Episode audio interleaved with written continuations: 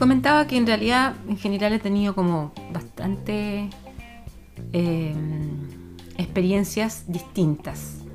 He tenido momentos de negacionismo, he tenido momentos de eh, optimismo. De alguna manera se conjugan en mí varias posibilidades.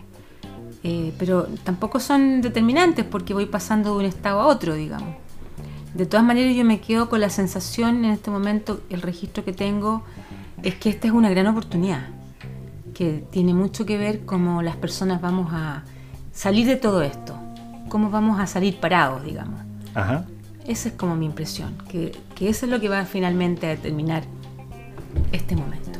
Como los seres humanos vamos a salir, eh, si vamos a salir fortalecidos, si vamos a, a perder, a, a- a morir en el intento, a, a continuar más individualistas que antes, o vamos a lograr eh, cambiar nuestra forma de estar en la vida, de relacionarnos.